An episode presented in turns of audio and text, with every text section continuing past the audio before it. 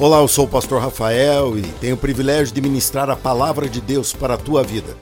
Preste atenção, onde você estiver, se precisar ouvir em vários pedaços, fique à vontade, mas não deixe de abrir o seu coração, pois Deus falará com você. Um pacto com a igreja. Não tem jeito, se você quer firmar um pacto com a tua igreja,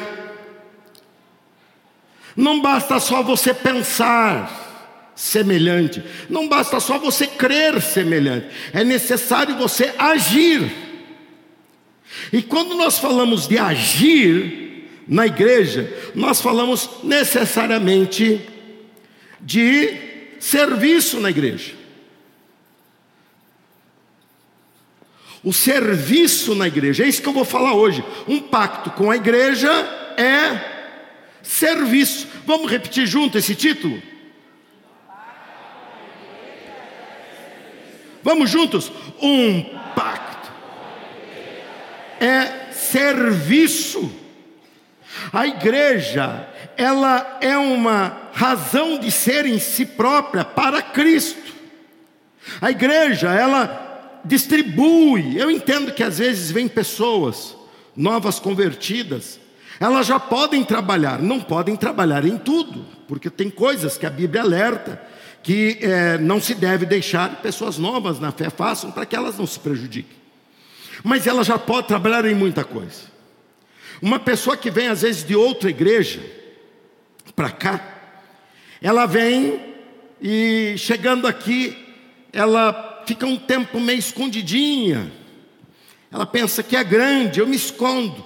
E é verdade, você pode se esconder de mim mas do teu Senhor você não consegue se esconder. Então você vem, vem meio machucado com o pastor, mas não comigo, o pastor de onde você saiu. Você vem meio assim azedinho com uma situação, mas não aqui da onde você saiu. E você chega aqui e fala: agora eu só quero comer. Segundo a saúde, é uma pessoa saudável, uma pessoa que só come. Fala para mim, é saudável? Uma pessoa que só come é saudável? Não, ela precisa comer, todos nós precisamos. Mas ela precisa exercitar.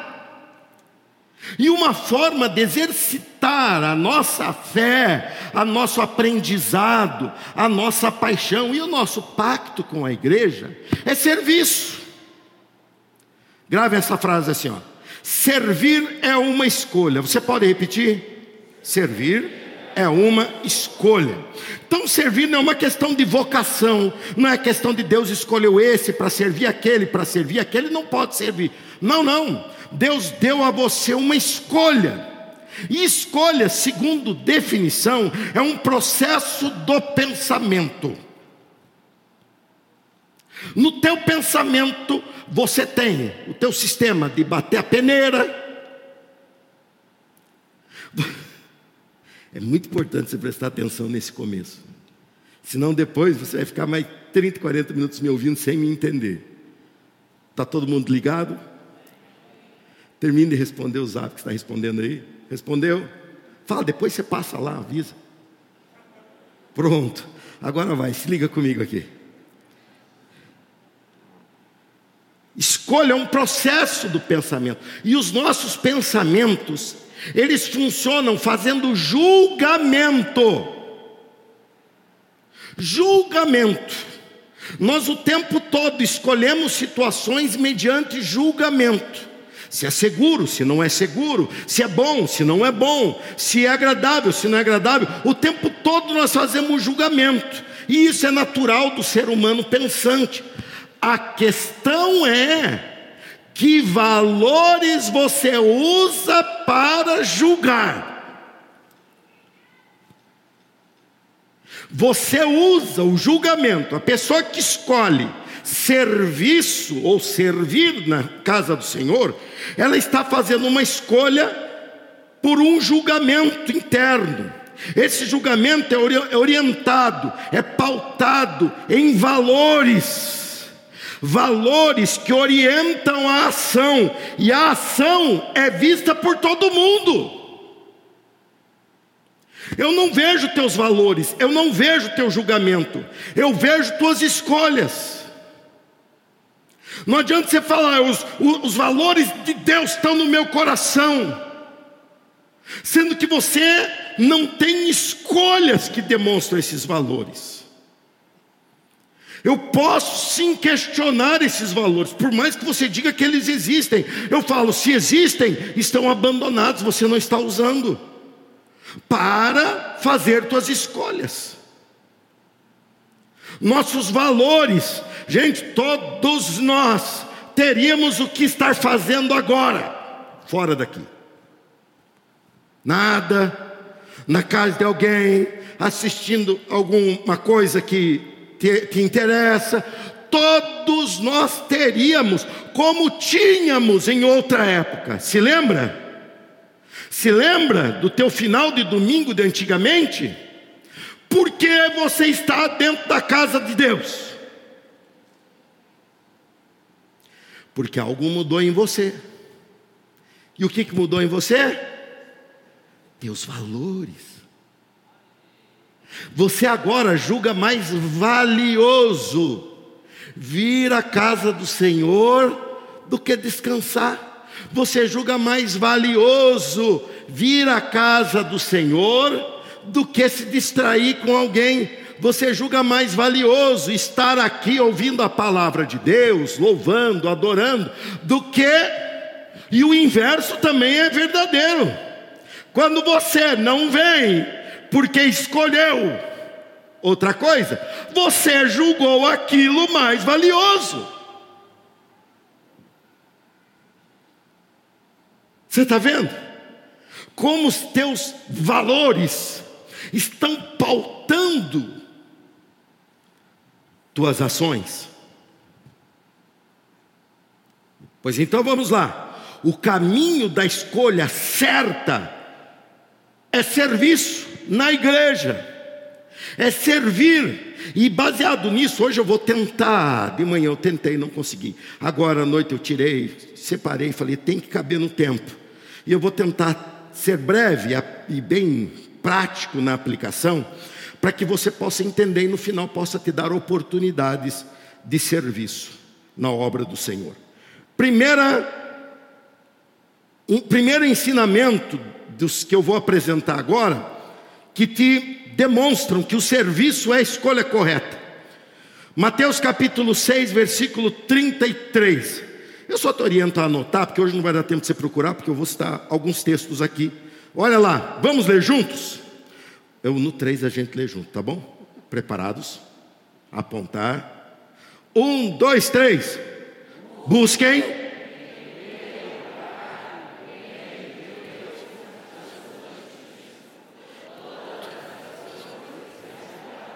Acrescentadas ou dadas. Busquem em primeiro lugar o reino de Deus e a sua justiça, e todas essas coisas lhes serão dadas. Serviço na escala de valores na vida do cristão tem que vir primeiro. O serviço vem primeiro. Eu acho interessante que Jesus é quem diz essa frase que você acabou de ler o nosso Senhor Jesus. E ele estava dizendo isso a um público que estava preocupado com o que comer, o que beber, o que vestir, estava preocupado com valores básicos, reais, reais, mas básicos. E eles apresentam aquilo, e aquilo preocupa, aquilo incomoda. Aí vem Jesus e questiona com eles a prioridade. Se você serve ou não na obra do Senhor, não é porque você tem tempo ou não, é se isso para você é prioridade, tempo. Todos nós temos o mesmo tanto. O sol raia a mesma hora para todos nós, ele se põe a mesma hora para todos nós, e todos nós somos humanos igualmente, cansamos e tudo mais. Quem serve na casa do Senhor, aqui nesta igreja, serve não é porque tem tempo demais, não é porque está folgado, é porque prioriza. Botaram esse, esse ali? A prioridade é a resposta, colocaram ali? Então coloca aí. A prioridade é a resposta. É o primeiro que eu estou ensinando aí. A prioridade é a resposta. Prioridade significa eleger o que vem em primeiro lugar. Ou seja, o que mais importa para nós. Jesus vem e fala: não andem preocupados e não busquem isso. Irmão, falar isso, não se preocupe. Falar isso no púlpito de uma igreja que está vivendo, assistindo uma, um reboliço mundial.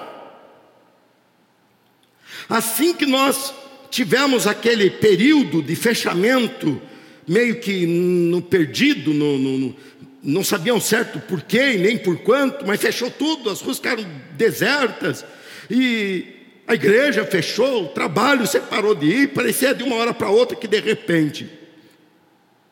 Dali a pouco começaram a voltar situações e mostravam às pessoas, as pessoas falando: Nossa, que saudade que eu estava disso, nossa, que eu estava saudade que eu estava daquilo. Aí nós tivemos o primeiro drive-thru.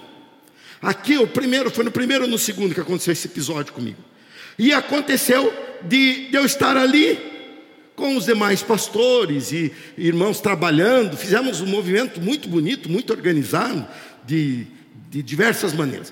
E ali vinha passando pessoas e falando assim, pastor, como eu estou sentindo falta de vir aos cultos. Outro passava, pastor, como eu estou sentindo falta de estar presente aos cultos. E eu ouvi aquilo e falava, eu também, eu também, eu também, mas está conseguindo acompanhar pela internet. As pessoas falavam, estou, pastor, mas não é a mesma coisa, é difícil, às vezes é, é, congela a imagem, não, não roda direito, eu escuto aos pedaços. E eu ouvi aquilo de um, ouvi aquilo de outro, dali a pouco vinha chegando um, um irmão da nossa igreja.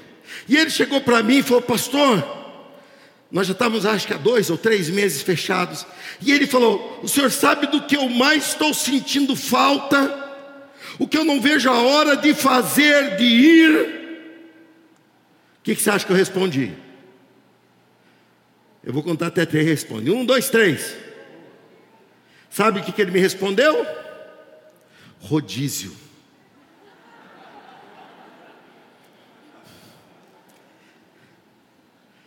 Aquele irmão foi tão verdadeiro nos valores dele, que até hoje ele não veio num culto presencial. Você acredita? Ele já deve ter ido em alguns rodízios. Fica sem máscara, aquela gauchada passando espeto no teu bigode, mas no culto presencial não veio. E se dá o trabalho de ir no site, no chat da igreja, ficar me criticando. Você está doido para falar o nome do, do, do mordiforme, né? Mas eu não vou falar, mas eu sei. Eu gravei o que aquela pessoa disse. Aquela pessoa ali mostrou para mim sua prioridade. E literalmente a prioridade dela é carne. é um crente carnal. Eu não posso contar com o serviço dessa pessoa, a não ser que eu dê uma marmita junto com o serviço. Eu não posso contar com a devoção dessa pessoa, sabe por quê?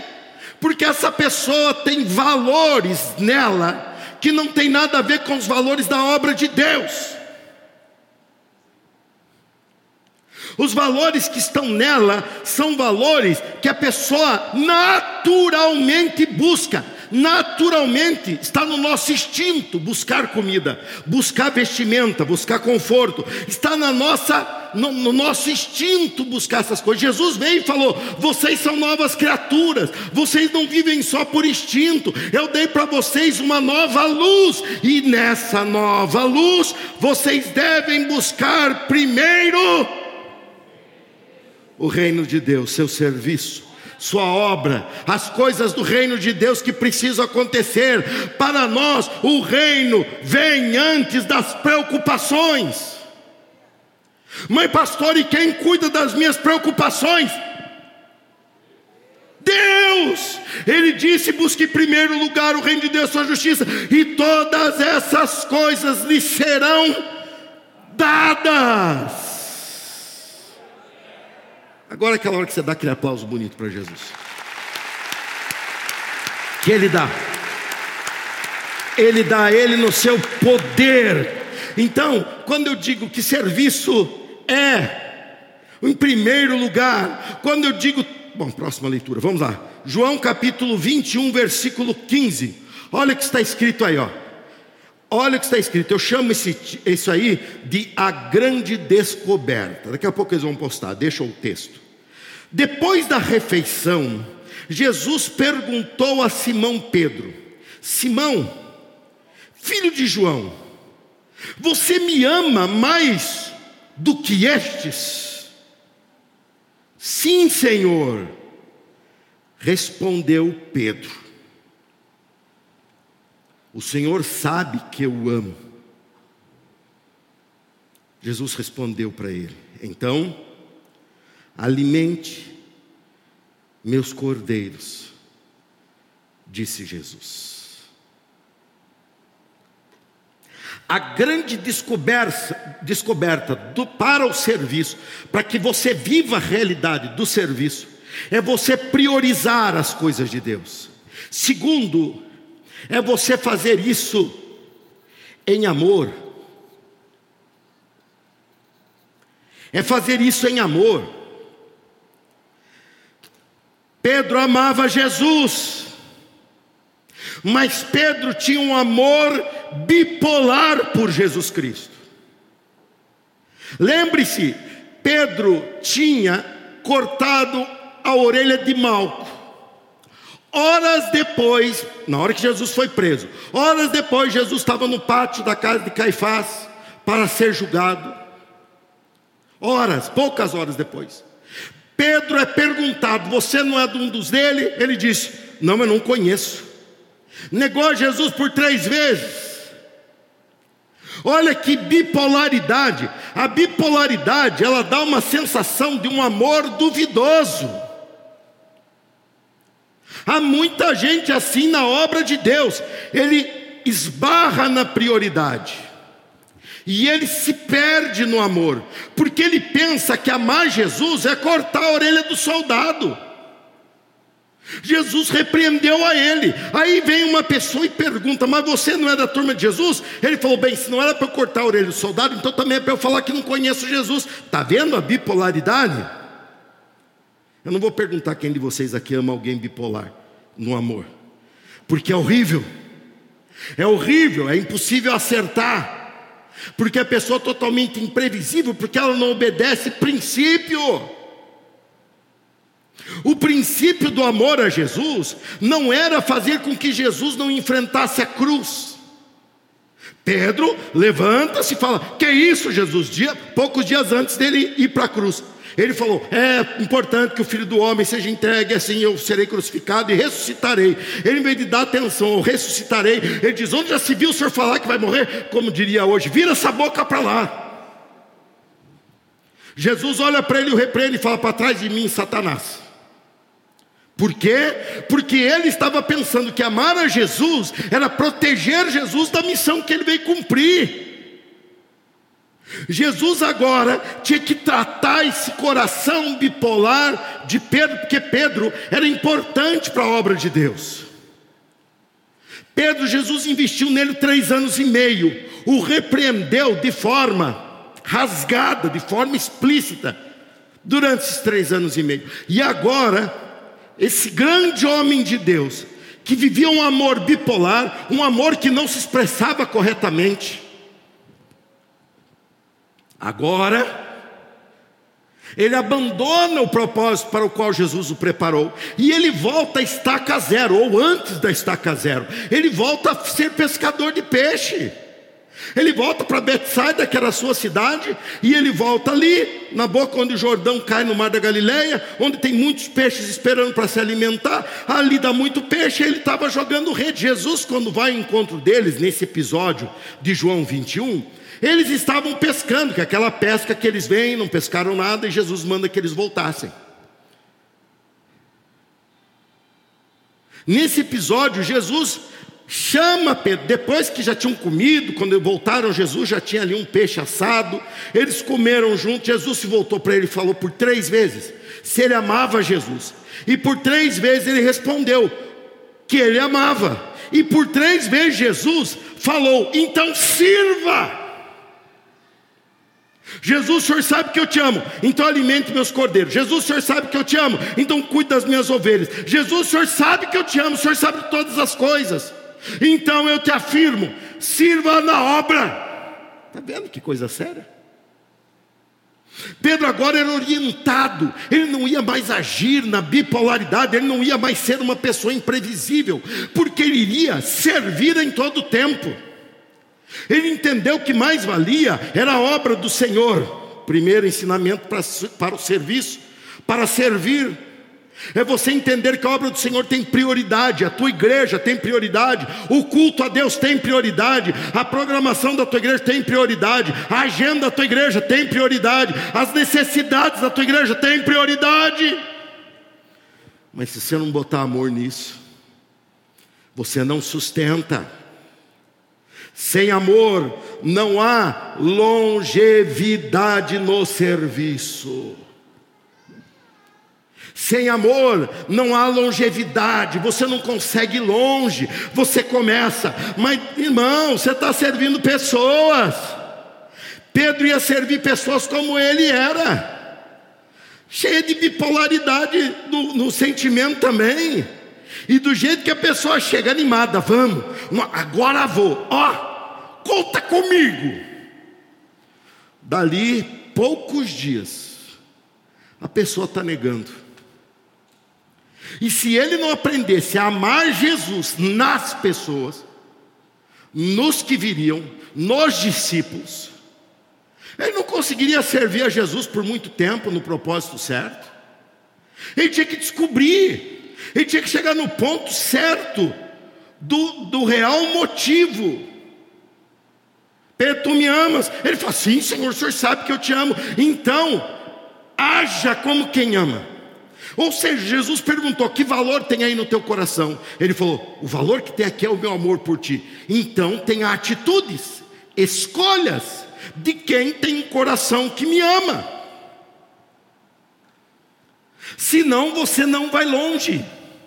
O único combustível que faz você ter uma trajetória com Jesus de sucesso é o mesmo motivo que fez ele vir e morrer por nós na cruz. Amor. Se você vem e faz parte dessa igreja por interesse, o interesse é resolvido, ou você desiste dele e passa. Se você está vindo aqui por acompanhar alguém, esse alguém, de repente, no meio da trajetória, tem atrito com você, e você para. Se você não descobrir o amor a Cristo na igreja. Olha só. Eu vejo situações que são impressionantes nisso. Quando foi sexta-feira, sexta-feira era final da tarde, tocou meu telefone, era o pastor Danilo me contando todo feliz da vida que ele vai ser pai de uma menina. Ele falou, pastor, acabou de ser o resultado. É menina, é menina que vem. Não sabemos o nome ainda. Ele está aberto a sugestões. Pode mandar no zap dele, dá sugestão. E ele gosta muito de nome composto, principalmente terminado em L e Y. Para pôr dois L e Y, para complicar a vida da criança para o resto da existência dela, quando vai dizer o nome.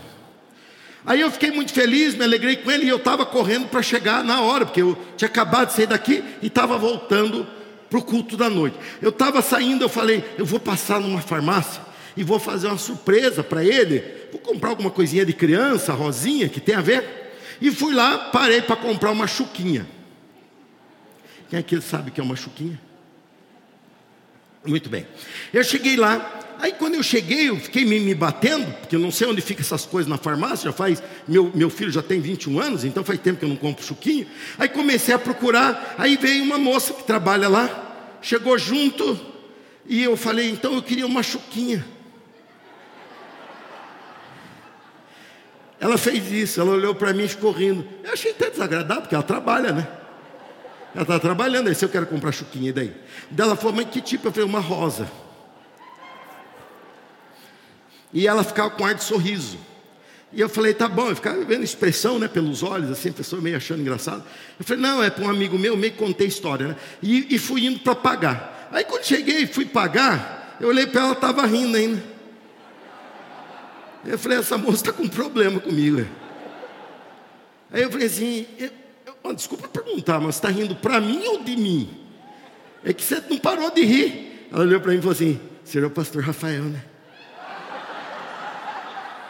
Sou. Mas não é para mim a chuquinha, eu fui explicar para ela, né?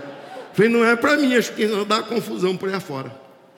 Eu olhei direito e falei, você é fulana. Lembrei até do nome da bem-aventurada. Lembrei do nome dela.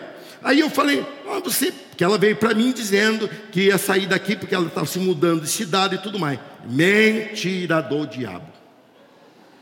E eu descobri. Aí eu olhei para ela e falei: Você não ia embora, não sei para onde? Então, não deu certo, não deu certo. Então eu estou aqui trabalhando. Falei, mas você não tem condição de nenhum culto. Faz ó que ela saiu, faz tempo. Então, pastor, eu quero entender bem isso. Porque Deus não está só lá na igreja. Falei, não, Ele está aqui olhando para a tua cara e vendo você falar isso agora.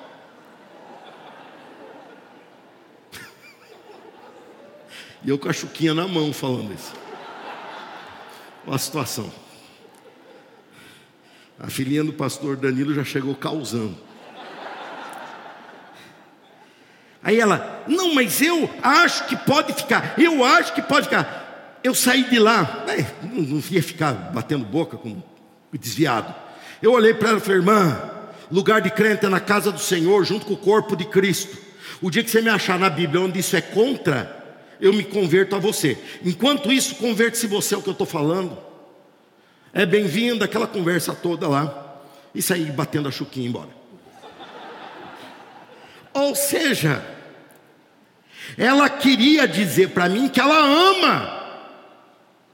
Eu amo Jesus, mas ela não queria cuidar dos cordeiros de Cristo. Está entendendo? Ela queria dizer para mim que ela ama Jesus, mesmo sem ir à igreja. Mas ela disse que ama Jesus, mas não quer. Então, olha, tu me amas, você me ama mais do que estes? Sim, Senhor, respondeu Pedro. O Senhor sabe que eu te amo, mas não conte comigo para nada. Ué, Jesus fala, então, põe texto lá para o pessoal ver. Então, então, então, alimente. Então quer dizer o seguinte: você diz que me ama, né? Eu te amo. Então, porque você me ama, cuide da minha igreja. Cuide da minha igreja. Olha, irmão, Hoje eu vou te lançar desafio para você se envolver no serviço do Senhor, e você só vai se envolver se Ele é prioridade para você, e você só vai se envolver se essa prioridade for desenvolvida em amor, não é por medo, não é por ameaça, é por amor. Deixa eu te contar a minha experiência. Eu era pastor novo ordenado, recém-ordenado. A nossa igreja era ali no São Bernardo, uma igreja com um número de pessoas pequeno comparado ao que é hoje. E o pastor Jorge era presidente desta igreja, que ele é fundador e era presidente na época, e da nossa outra igreja em Jundiaí também. E Jundiaí nós estávamos comprando terreno grande no centro da cidade, construindo, e ele estava vendo que lá estava pulsando, era o momento de lá decolar. E ele, modéstia a parte, de minha parte, ele sempre gostou do meu estilo de pregar, porque ele que me ensinou. Então eu fui seguindo o estilo dele, ele sempre me, me, me solicitava para pregar em situações assim, tanto lá quanto aqui. E ele falou assim para mim, numa conversa de carro, andando junto, ele falou assim: Escuta, você não aceitaria não? Ir para uma igreja que está lá começando com força, essa igreja que eu nunca imaginaria que ia ser o que ela é hoje, porque ela não tinha nenhum indicador que seria. E eu falei, pastor, o senhor está me mandando ou o senhor está me, me, me, sugerindo? Ele falou, não, estou te sugerindo, pensa. Eu falei, bem, então tá bom, se ele mandasse, eu iria. Estava a serviço do Senhor Jesus servindo a ele, então não teria problema nenhum. Mas ele falou, não, pensa. Então, dali uns dias eu voltei a ele falei, pastor, lembra que o senhor me falou assim? Lembra, lembro. Eu pensei. E foi daí. Aí eu falei, pastor, eu acredito que Deus tem um grande projeto para essa igreja de Campinas. Ele olhou para mim, ouviu muito claro o que eu falei, e ele falou: tudo bem, eu entendo a tua posição. Porém, busque a Deus. Você vai ao monte, não vou? Vou. Então vá ao monte pedindo a Deus que Deus, que você encontre em Deus, que você aprenda a escolher em Deus. O quê? Amor por essa igreja. Porque se você não amar esta igreja como precisa ser amada, você não vai suportar os desafios, desaforos, problemas. Peça a Deus amor. Eu já ia ao monte toda sexta e toda segunda. Toda sexta eu ia pedir proteção divina, para que a igreja não me matasse no final de semana. E toda segunda eu ia agradecer, porque eu não morri. Então era uma frequência assim. E naquelas orações, eu ia lá e orava, e encomendava a alma de um, encomendava a alma de outro. Deus, leva, Senhor, leva, vai para a glória mesmo. Tira do meu caminho essa tribulação. Leva esse homem, essa irmã, esse, essa pessoa que só está falando abobrinha, que está falando contra, que está não sei o quê. Era a minha cabeça, era o meu coração. Mas aí eu fui para lá, Ó Deus, depois de orar, querendo matar todo mundo. Aí eu falo, Deus, me dá amor por esse povo. Acho que Deus fala, sobrou pouco, agora ficou fácil, né? Ó oh, Deus, põe amor no meu coração. Deus, eu preciso amar essa igreja. Eu preciso amar essa igreja. E eu ficava tratando essa bipolaridade com Deus. Esse amor que eu não sabia expressar. E se eu não sei expressar, ele não existe. Está entendendo? E eu ali, e não ia dar certo, eu não chegaria onde estou. E se eu não chegasse aqui, nós não estaríamos aqui, não estaríamos, você não estaria aqui, esse lugar aqui provavelmente nem existiria. Veja como é sério você atender a princípios de Deus.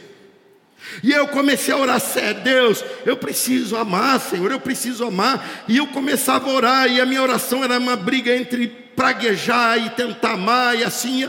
De repente, eu estava orando, e eu estava começando a mudar. E no dia que eu estava fazendo uma oração com muita clareza, pedindo que Deus tivesse paciência. Olha só, eu que até então vivia pedindo para Deus levar fulano, silenciar ciclano e tudo mais. Agora eu estava falando, Deus, tenha paciência com tal pessoa porque ela tem sido limitada na maneira de ver, de pensar. Essa pessoa não está conseguindo vislumbrar o que o Senhor tem. Senhor, tenha, perdoa as besteiras que ela falou. Olha só, quando eu comecei a mudar essa oração, quando eu comecei a mudar essa dinâmica, o Espírito de Deus veio a mim e falou: agora você descobriu o amor. Agora você descobriu o amor. Agora você descobriu o que dura. Agora você descobriu e ali nascia o pastor que hoje pode estar aqui pregando. Ali nascia o pastor que domingo passado estava carregando a pedra do pacto que deu origem a esse sonho de Deus na, na realidade. Ali nascia porque se não houvesse amor, Irmão, se não houvesse amor, eu não suportaria, eu teria saído no braço com um, saído no chute com a outro, e seria um escândalo, uma vergonha, inclusive para o meu pastor que me indicou para estar ali. Amor é necessário, não importa o trabalho, a função, você faz por amor. E o amor é de uma forma clara, expressa aos teus olhos. Você chega na casa do Senhor e você chega e se depara com um obreiro que, quando você ainda não tinha ido nem tomar banho, ele já estava se arrumando para estar na igreja, já estava aqui. Se você vem com ônibus, você entra no veículo que o motorista já saiu de casa uma hora, uma hora e pouco antes de estar te pegando, para ir na garagem, pegar o ônibus e ir te buscar. Tome cuidado para você não chegar com espírito de porco. Chega com espírito de amor. Você chega com o carro aqui no estacionamento, se depara com o irmão ali organizando os carros. Irmão, ele está organizando o carro. Então você para, ele vem e fala. Você é o profeta, por exemplo. Ô irmão, vai, vai para lá um pouquinho. Aí você dá aquela idinha para frente, dá um pouquinho para trás sim. Foi para o carro para o lado, um dois dedos. Ele fala, aí, uh, chegou. Irmão, você andou dois dedos para a direita. Mas faça. Porque aquele irmão está ali por amor. Aquele irmão está ali para te servir. E se ele quer que você ande com o carro um pouquinho para lá, um pouquinho para cá, você não está carregando o carro nas costas.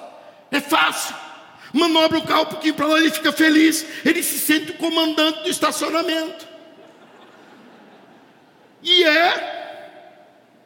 Ele lá naquele estacionamento, sou eu lá. O motorista do ônibus que está conduzindo aquele ônibus, sou eu lá.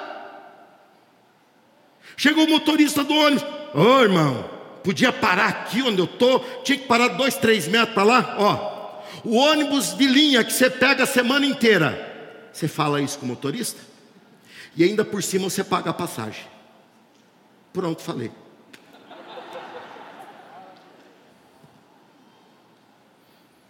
Põe amor nessa situação. O amor, quando se ama, não se mede esforços para priorizar. Quando se ama, não se faz relativização para priorizar. Você não faz, você simplesmente se entrega. Você simplesmente faz. Você simplesmente se aplica, porque você ama. Essa semana eu visitava uma família e a irmã, a esposa ali, estava me falando que ela serve a Deus aqui como obreira.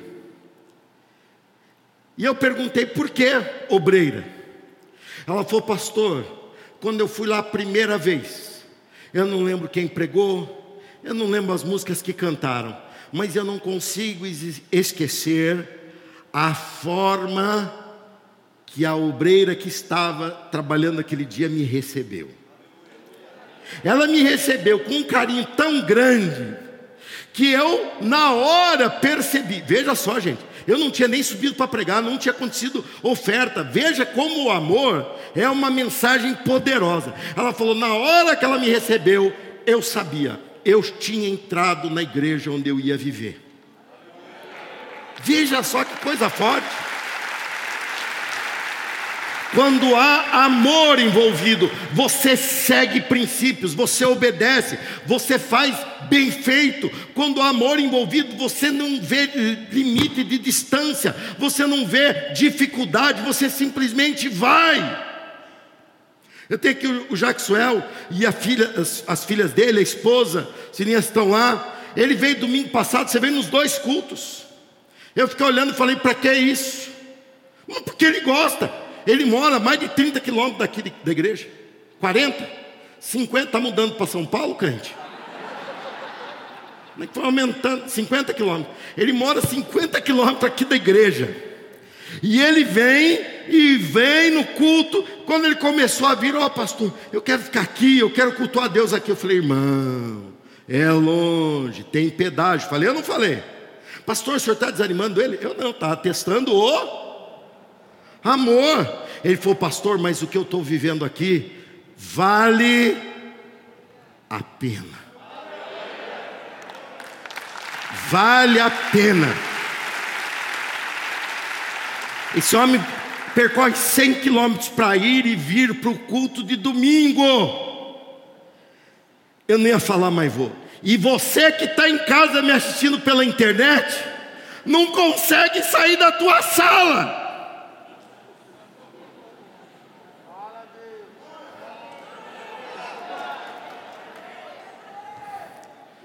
Próximo ensinamento. 1 Coríntios capítulo 15, versículo 58. Gente, no capítulo 15 de Coríntios, o apóstolo Paulo está falando sobre ressurreição de Cristo e porque Cristo ressuscitou, todos nós ressuscitaremos. Ele está falando sobre vida eterna, ele está falando sobre coisa duradoura. Aí ele termina no versículo 58, olha capítulo longo, falando sobre isso. Ele termina com esse texto que está projetado aí, ó. Portanto, ou mediante tudo isso que eu falei, mediante toda essa expressão de vida eterna que é em Cristo Jesus, que você vai ressuscitar. Portanto, meus amados irmãos, sejam Vamos junto? Fortes e firmes. O que, que ele fala na sequência? Trabalhem sempre para o Senhor com entusiasmo, pois vocês sabem que nada do que fazem para o Senhor é inútil. Que palavra poderosa! Eu vivo o serviço na obra do Senhor, porque eu descobri que Ele vem em primeiro lugar, e eu vivo essa prioridade em amor, e essa prioridade em amor eu vivo para. Para quando? Eternidade. Eu estou aqui pregando hoje, estou aqui, você veio ao culto hoje. Isso que nós estamos fazendo aqui, daqui a pouco esse prédio vai ficar silenciado, porque nós vamos sair dele. Mas o que nós estamos fazendo aqui, um dia ouviremos o eco disso na eternidade. A grande, que eu chamo aqui do ensinamento de fator decisivo para você ceder e trabalhar para Deus ceder e se entregar a trabalhar por Deus, o fator decisivo é continuidade. A nossa vida não para aqui, a nossa vida continua. A nossa vida não acaba com 60, 70, 80, 90 anos, a nossa vida continua. O nosso corpo corruptível, ele para. E nós iremos aguardando esse corpo ser ressuscitado e transformado num corpo glorificado. Isso é doutrina bíblica, isso é princípio do, do que Jesus fez. Jesus ressuscitou, procurar o corpo dele, não estava mais ali. Quando o encontram, o reconhecem.